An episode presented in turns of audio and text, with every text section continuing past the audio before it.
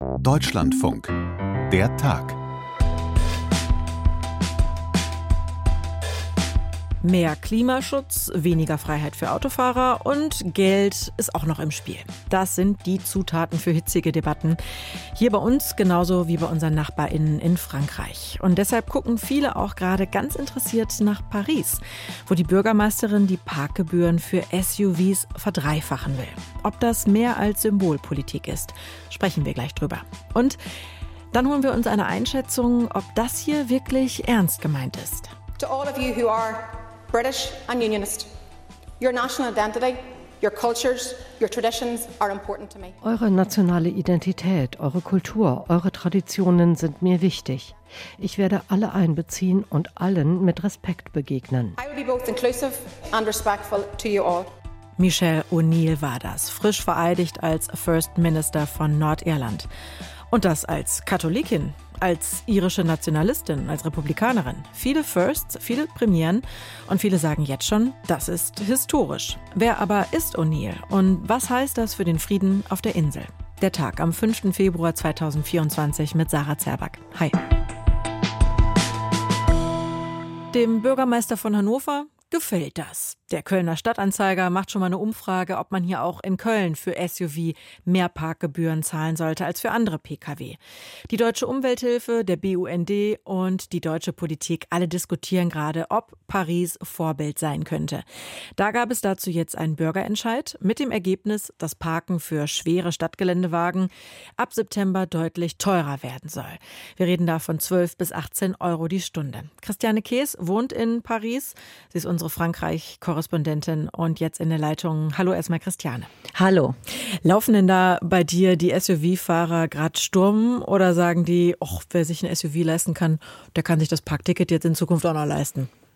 Ja, ich habe mich das letzte Woche auch gefragt und ich war auch für euch schon mal draußen letzte Woche und habe ein bisschen mit den Leuten auf der Straße gesprochen und bin dann zu einem SUV-Fahrer gegangen, der so, also auch tatsächlich nicht mit den Vorschriften, sondern gegen die Vorschriften sein SUV dick am Bürgersteigrand geparkt hatte und der dann seine Scheibe runtergelassen hat und mit mir gesprochen hat, total nett war, aber das Problem überhaupt nicht gesehen hatte. Er hat gesagt, ich finde überhaupt nicht, dass es zu viele SUVs gibt und ich finde auch nicht, dass die umweltverschmutzend sind. Ähm, er hat also damit kein Problem. Er hat mir auch erklärt, das ist sein Dienstwagen und er habe sich den SUV gekauft, weil er einfach geräumiger ist und sicherer. Er sei auch oft außerhalb von Paris und unterwegs und er werde auf alle Fälle weiter SUV fahren, auch wenn man viel mehr zahlen muss, ist ihm egal. Aber wenn wir uns mal die Zahlen etwas genauer anschauen, diese 18 Euro, die jetzt oft genannt werden, das gilt nur für die erste Stunde und das steigert sich und heute wird in den Medien hier immer wieder vorgerechnet, dass man dann mit sechs Stunden, also der maximalen Zeit, die man überhaupt parken darf, bei 225 Euro landet und oh. das ist natürlich wirklich viel, genau. Also das gilt zumindest für diesen Bereich, der das Arrondissement 1 bis 11 betrifft. Da wird es eben verdreifacht von erster Stunde 6 auf 18 Euro. Und dann in den äußeren Arrondissements, da landet man bei der ersten Stunde auf 12 Euro, war davor 4 Euro und wird dann ähm, sich steigern bei diesen sechs Stunden auf 150 Euro, was natürlich auch sehr, sehr viele ist. Und da muss man sich schon fragen, ja, werden das wirklich alle machen? Denn das ist schon einfach eine sehr, sehr hohe Summe. Ja, klar. Wobei alle ist ja auch mal in Anführungsstrichen äh, zu setzen, weil es gibt ja wahnsinnig viele Ausnahmen auch, ne? Ja, also, genau, ne? genau. Es gibt sehr viele Ausnahmen. Ja. Also ich kann sie kurz aufzählen. Man kann einfach weiter ins Parkhaus fahren. Da mhm. bleibt es bei fünf Euro und das ist auch genau die Intention, die man im Rathaus hat. Man will einfach diese Autos von der Straße weghaben, aber in den Parkhäusern toleriert man sie ohne weiteres. Es gilt auch nicht für Anwohner, die in ihrem Gebiet parken. Also wer in Paris wohnt, einen ähm, SUV hat und schön brav vor seiner Tür in seinem Viertel parkt, den betrifft das auch nicht. Handwerker, die in einem bestimmten Bereich parken, den sie dienstlich nutzen müssen oder alle Berufe, die das auf die Art und Weise trifft, die äh, sind da auch nicht mit eingeschlossen. Es wird auch ähm, ausgenommen von diesen höheren Tarifen medizinisches Personal oder Menschen mit Behinderung oder Taxis. Also da kommt einiges zusammen. Mhm. Apropos, ähm, lass uns doch mal der gefühlten Wahrheit dieses SUV-Fahrers, mit dem du gesprochen hast, hast, mal ein paar Zahlen entgegenhalten. Wie viel fahren denn überhaupt durch Paris? Äh, gibt, hast du da eine Statistik mhm. parat? Nein, ich kann was etwas zitieren, was heute Morgen hier genannt wurde, weil da wird dann sehr stark wieder nach Arrondissement unterschieden. Also nehmen wir zum Beispiel das achte Arrondissement, das würde jetzt eben in diese viel höhere Preiskategorie reinfallen, fahren, fallen. Ja, und dort hat sich beides genau. Dort hat sich eine Mehrheit gegen die Erhöhung der Parkgebühren ausgesprochen und dort machen die SUVs im Moment etwa 40 Prozent aus. Also das ist schon viel. Aber es sind zum Beispiel nur in Anführungsstrichen 18 Prozent im 20. Arrondissement, wo sich eine Mehrheit für die Erhöhung der Parkgebühren ausgesprochen hat. Also es ist wirklich sehr, sehr unterschiedlich. Ich war im Westen von Paris unterwegs für meine kleine Umfrage letzte Woche und da ist mir schon aufgefallen, dass in manchen Straßen man den Eindruck hat, dass teilweise jedes zweite Auto wirklich groß und schwer ist. Und obwohl das in einer sehr wohlhabenden Gegend war, war es gar nicht einfach, jemanden zu finden auf der Straße, der gesagt hat, ich bin gegen diese Erhöhung der Parkgebühren Gebühren für SUVs. Die meisten haben mir wirklich gesagt, ein SUV braucht man nicht in der Stadt. Die nehmen hier viel zu viel Platz weg und sie gefährden einfach unsere Sicherheit. Hm. Aber ist natürlich die Frage, ne? Also gerade wenn es so viele Ausnahmen auch gibt, ob da durch diese Maßnahme jetzt auch ab September dann auch nur ein SUV weniger auf den Straßen fahren wird. Was, was glaubst du oder wie ist da so die Einschätzung auch jetzt rund um den Bürgerentscheid? Hm, das muss man wirklich gucken, wie viele das befolgen werden oder nicht. Also bei den Umweltverbänden ist es ganz klar, der WWF zum Beispiel sagt, der SUV als Verbrenner verbraucht fünf bis sechsmal so viel an CO2-Ausstoß wie ein E-Auto. Der WWF spricht auch von den SUV als Plage für das Klima. Und man darf nicht vergessen, dass die Stadt letztendlich auch ein Signal an die Hersteller geben will und sagen will, eure Autos sind in Städten nicht mehr gewünscht. Und das ist natürlich schon eine starke politische Botschaft, die von diesem Votum jetzt ausgeht, auch wenn sich so wenige Leute daran beteiligt haben, dass die Opposition natürlich hier sagt, was soll das überhaupt zu einem Votum, wo sich kaum jemand daran beteiligt hat. Mhm, das ist das nächste Thema. Ähm, können wir vielleicht einen kurzen Exkurs zu machen, weil das ja auch irgendwie demokratietheoretisch so ganz interessant ist. Ne? Also ist eine knappe Mehrheit, die sich jetzt dafür entschieden hat. Du hast es gerade mal so skizziert. Und ähm, auch die Beteiligung, die ist ja wahnsinnig gering. Sechs Prozent habe ich gelesen. Ja, ja, ja. Ist die Frage, ne, was das dann überhaupt aussagt. Mhm. Ja, also das ist natürlich etwas, was jetzt auch gerne die Gegner oder die Opposition hier als äh, Futter nimmt. Die Frage steht natürlich im Raum, ist das vielleicht sogar purer Populismus? Es gab ja bereits in Paris eine Bürgerbefragung. Damals ging es gegen diese ausleihbaren E-Roller. Mhm. Ähm, da erinnern sich vielleicht noch viele daran und das hat auch international für sehr, sehr viel Aufmerksamkeit gesorgt. Ich habe mir heute Morgen mal so ein bisschen die Frage gestellt, wenn man das Ganze vergleicht mit den Bauernprotesten, die wir hier in den letzten Wochen Wochen hatten. Und ähm, wo letztendlich dann die Regierung gesagt hat, wir können, wir müssen den Bauern entgegenkommen, wir müssen diese Proteste beruhigen. Wir setzen einen Plan von äh, Pflanzenschutzmitteln aus, diese zu reduzieren. Ob das nicht viel, viel, viel stärkere Auswirkungen hat und darüber hat niemand so gesprochen wie jetzt über dieses Thema mit den SUVs. Also es ist einfach ein Thema, das, ja, wie soll man sagen, es ist griffig, es, es polarisiert und deswegen denke ich, ist es auch etwas, worüber wirklich stark diskutiert wird. Mhm. Da ist ja in Frankreich vielleicht noch viel stärker als bei uns immer die Frage, wird das nur in Paris diskutiert oder auch im Rest des Landes? Ist ja sehr zentralistisch organisiert alles. Ja. Jetzt hat die Bürgermeisterin von Paris gesagt, ja gut, unsere Stadt ist jetzt Avantgarde und die anderen, die werden nachziehen. Ist das denn deiner Meinung nach realistisch? Ist da auch der, der öffentliche Nahverkehr im Rest des Landes so gut ausgebaut und gibt es genug Auswahlmöglichkeiten dass man sagen könnte, auch ich lasse mein SUV SUV sein oder ich ziehe auch bei dieser Verkehrswende, die sie ja richtig anschieben will, ich ziehe da mit oder ist das nur in einer Großstadt wie Paris möglich? Also erstmal zu dem Netz außerhalb der Städte. Man muss ein bisschen unterscheiden. Ich glaube, so diese kleinen, ich sage jetzt mal kleinen Transportmittel eher wie Bus und so, das ist zum Teil wirklich sehr, sehr schlecht. Deswegen fühlen sich viele Leute auf dem Land auch richtig abgehängt.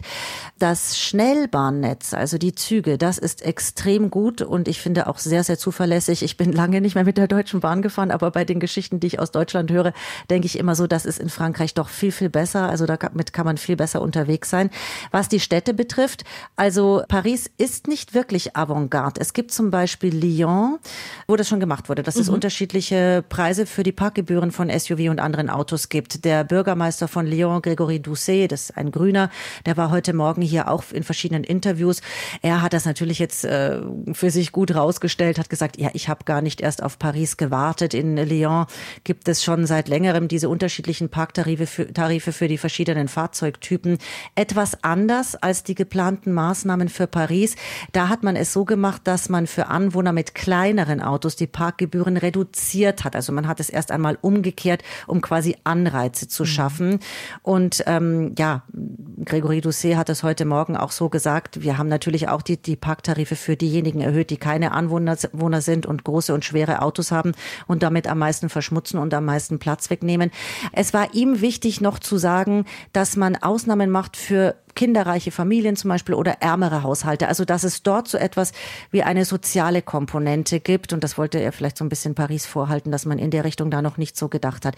Aber zu den Ergebnissen kann ich noch nicht sagen. Da muss man wirklich abwarten, was die nächsten Monate bringen, was die ersten Resultate dann sein werden, wenn man da ein bisschen Bilanz ziehen mhm. wird. Ja, das ist in solchen Debatten ja immer wichtig, dass man da nicht von oben herab, von links nach rechts schaut, sondern auch versucht, sich mal ein bisschen in die Gegenseite äh, rein zu versetzen. Und ähm, du hast das ja auch in deiner Berichterstattung immer ganz schön schön differenziert, dass es natürlich auch viele gibt, die tatsächlich reinpendeln und äh, vielleicht auf dem Land dann eben eher auf ein, ein Auto auch angewiesen sind. Also mhm. genau, und kinderreiche Familien. Das alles wird also in Paris nicht berücksichtigt. Aber wie ist denn so das Verkehrsverhalten in der Hauptstadt? Also fährt man da irgendwie mit dem SUV zur Kita und so? Also diese ganzen Dinge, die bei uns ja auch immer kritisch in der Debatte sind? Also mit dem SUV zur Kita, das kommt ganz bestimmt vor. Was mir auffällt, ich bin in Paris fast nur mit dem Fahrrad unterwegs und als Radfahrer nimmt man das noch viel stärker wahr. Der Autoverkehr ist nach wie vor enorm. An Hidalgo, die Pariser Bürgermeisterin, hat ja nun schon viel getan, um die Autos aus der Stadt rauszubekommen. Es gibt fast überall Radwege. Sie hat ganz viel begrünen lassen. Sie hat Tempo 30 im Großteil der Stadt eingeführt. Und dennoch gibt es diese Massen an Autos. Ich kann vielleicht noch eine Anekdote dazu erzählen. Ich bin tatsächlich mal an einem autofreien Sonntag mit dem Auto in der Stadt gewesen, weil ich schlichtweg übersehen hatte, dass autofreier Sonntag war. Genau. Und dann habe ich das Auto irgendwann stehen gelassen, weil es einfach zu kompliziert wurde. Aber ich muss auch sagen, wenn man es nicht gewusst hat, dass autofreier Sonntag ist, hätte man es nicht gemerkt. Denn das Bild, das man gesehen hat, war einfach Chaos. Es waren trotzdem viele Autos unterwegs. Es wahrscheinlich, weil es für viele Ausnahmen gab oder weil auch nicht alle Straßen gesperrt waren. Viele Seitenstraßen waren aber gesperrt und an diesen Sperrungen gab es dann wiederum lange Autoschlangen davor. Also das Einzige, was ich wirklich toll fand an dem Tag war, dass die Champs-Élysées für den Autoverkehr gesperrt waren und die Fußgänger diese ganze breite lange Straße für sich hatten. Und das war sehr angenehm und war ein tolles Bild. Was will die Stadt denn, wenn es jetzt so kommt, ne, was will die denn mit den Mehreinnahmen machen? Auch irgendwas umweltpolitisch Gutes oder für die Verkehrspolitik förderliches? Also ich könnte mir vorstellen, dass es vielleicht in diese Richtung gedreht wird. Es gibt noch nichts Offizielles dazu. Es könnten ja 35 Millionen Euro werden. So hat man es jetzt erst einmal geschätzt. Aber das wird dann natürlich wieder davon abhängen, wer noch mit SUV dann in die Stadt fährt oder eben nicht mehr. Die Kritik der Gegner, für die ist das ein bisschen Futter. Die sagen, das ist letztendlich nur ein Finanzinstrument, was hier zum Einsatz kommt. Denn die Finanzen der Stadt, um die es alles andere als gut steht, die wird man damit aufbessern können. Mhm. Und ist es denn das letzte Wort? Wort überhaupt oder wird es dann noch Widerstand geben in irgendeiner Form? Also bis September ist ja noch eine Zeit hin, ne? Ja, es wird Widerstand geben auf alle Fälle. Die Autolobby, also Vereine von Autofahrern und auch Vertreter von Autohändlern oder Werkstätten, die sagen schon, wir wollen vor Gericht ziehen mit dem Argument, das Ganze sei diskriminierend. Ja, der Weg, du hast es angedeutet, ist noch etwas lang. Im Mai muss der Stadtrat erstmal zustimmen oder diesen Beschluss bestätigen und dann soll es zum 1. September in Kraft treten. Also ich würde, mir würde jetzt nichts einfallen, was das Ganze nochmal stürzen könnte, aber wer weiß, der Weg ist noch etwas länger. Vielleicht gibt es tatsächlich irgendein irgendein Gerichtsurteil dazu, was das Ganze nochmal stoppt. Ja, in die Zukunft gucken können wir nicht, aber für den Moment danke ich dir erstmal für all den Input. Christiane, viele Grüße nach Paris. Danke gerne. Zwei Jahre lang, wirklich auf den Tag genau, hatte Nordirland keine Regierung, sondern politischen Stillstand.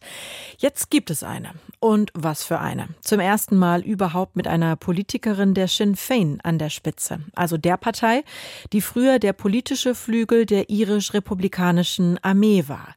Die ist inzwischen aufgelöst, aber die Spannungen natürlich noch nicht. Jetzt also Michelle O'Neill, die erste Katholikin an der Regierungsspitze Nordirlands. Das sind so die Schlagzeilen der Zeitungen weltweit. Christine Heuer ist schon in der Leitung, unsere London-Korrespondentin, die die gesamte Insel für uns im Blick hat. Christine, also welche Konfession eine Regierungschefin hat, das ist ja hier in Deutschland wirklich keinen Aufmacher wert. Warum ist das denn noch so eine Sensation, wenn es um Nordirland geht? Na, weil es eine historische Zäsur ist, dass die Katholiken, man kann auch sagen die Republikaner oder man kann sagen die Pro-Iren, den First Minister in Nordirland stellen. Im Bürgerkrieg war Sinn Fein, die Partei, die jetzt die Regierungschefin stellt, der politische Arm der IRA. Jetzt ist diese Partei die stärkste Kraft in einem Land, das viele Jahrzehnte lang von Briten und Pro-Briten in Nordirland dominiert worden ist, in dem die Katholiken diskriminiert wurden, in dem auch nach dem Karfreitagsabkommen immer die Unionisten in der Mehrheit waren, also die Pro-Briten und den ersten Ministerpräsidenten stellten. Und das ist schon ein paar Schlagzeilen wert. Jetzt also Michelle O'Neill. Erzähl uns doch mal ein bisschen über sie. Wer ist das und wie nah ist sie auch noch ähm, quasi an den Wurzeln, an dieser Historie der IRA dran oder wie weit hat sie sich davon distanziert? Sie ist an diesen Wurzeln nah dran, aber äh, sie hat so etwas wie die Gnade der späten Geburt. Als sie eine junge Frau war und, und, in, und in die Politik ging, äh, da gab es gerade das Karfreitagsabkommen.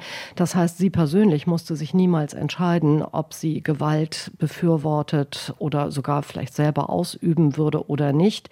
Sie entstammt einer in Nordirland sehr bekannten republikanischen Familie. Ihr Vater, ihr Onkel, ihre Cousins waren alle bei der IAA, saßen zum Teil jahrelang in Haft. Ein Cousin wurde im Bürgerkrieg äh, vom britischen Militär erschossen. Ihr politischer Mentor war Martin McGuinness. Das war ein sehr prominenter IAA-Kämpfer, der später allerdings den Weg zum Karfreitagsabkommen mitgeebnet hat. Und ich würde sagen, politisch steht Michelle O'Neill in genau dieser Tradition. Sie sagt, es gab keine Alternative zur Gewalt der IAA vor 1998, also oder bevor das Karfreitagsabkommen auf den Weg gebracht wurde. Das ist auch heftig kritisiert worden. Sie sagt aber auch, der Frieden durch das Karfreitagsabkommen ist das wertvollste, was Nordirland hat. Ihr Slogan im Wahlkampf war eine First Minister für alle, ausdrücklich auch für die pro-britischen Unionisten. Das heißt, sie hat ihre Sicht auf die Vergangenheit, aber für die Zukunft möchte sie in Nordirland Brücken bauen zwischen den früheren Feinden.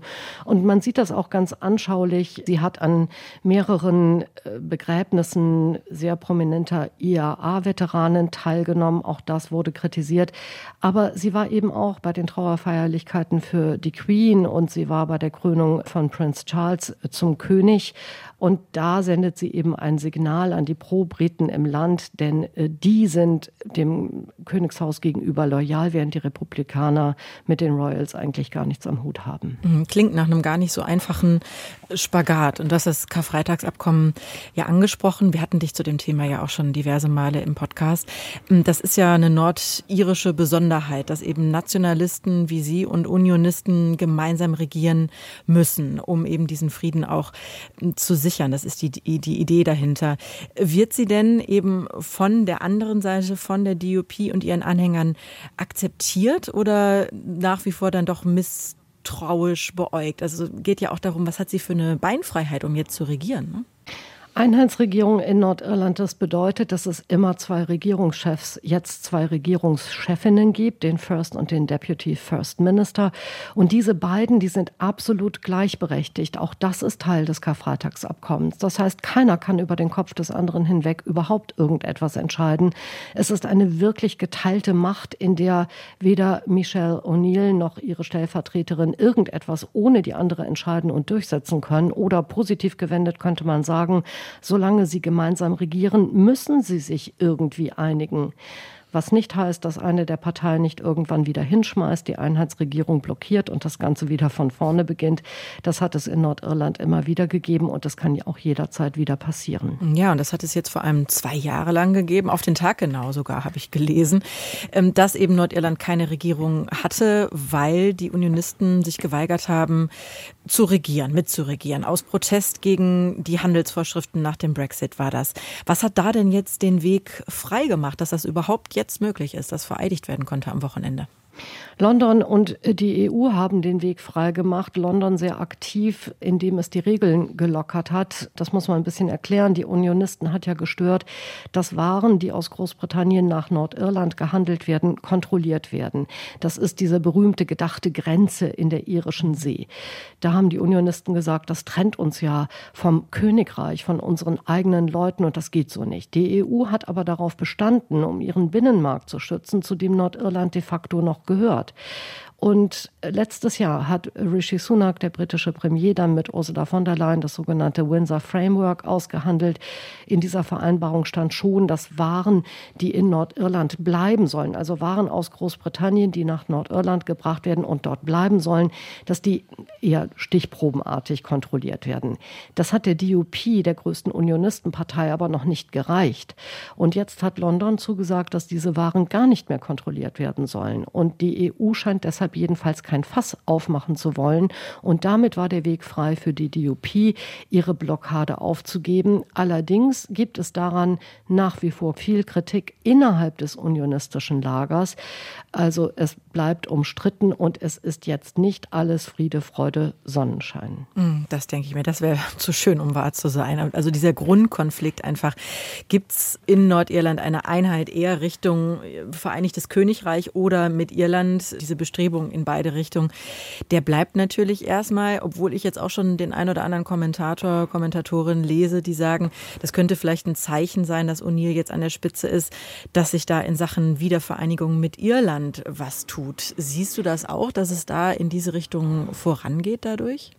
Also Sinn Fein behauptet das. Äh, Michelle O'Neill war kaum im Amt. Da hat sie schon gesagt, dass ein Referendum über die Wiedervereinigung mit Irland binnen zehn Jahren realistisch sei. London hat dem sofort widersprochen und wir müssen wissen, London, genau wie Dublin, müssten einem Referendum erst einmal zustimmen. Es hat zuletzt einen demografischen Wandel in Nordirland gegeben. Dort sind die Katholiken mittlerweile in der Mehrheit. Das sind potenzielle Freunde der irischen Wiedervereinigung. Aber in den Umfragen spiegelt spiegelt sich das nicht oder vielleicht noch nicht wieder. Ende letzten Jahres haben nur 30 Prozent der Nordiren gesagt, dass sie für ein geeintes Irland sind, aber 50 Prozent haben gesagt, sie sind dagegen. Ich denke, eine Wiedervereinigung ist möglich, aber sicher nicht in näherer Zukunft. Christine, für den Moment danke ich dir erstmal für deine Einschätzung, für die Informationen. Alles Gute nach London. Ciao. Tschüss, Sarah.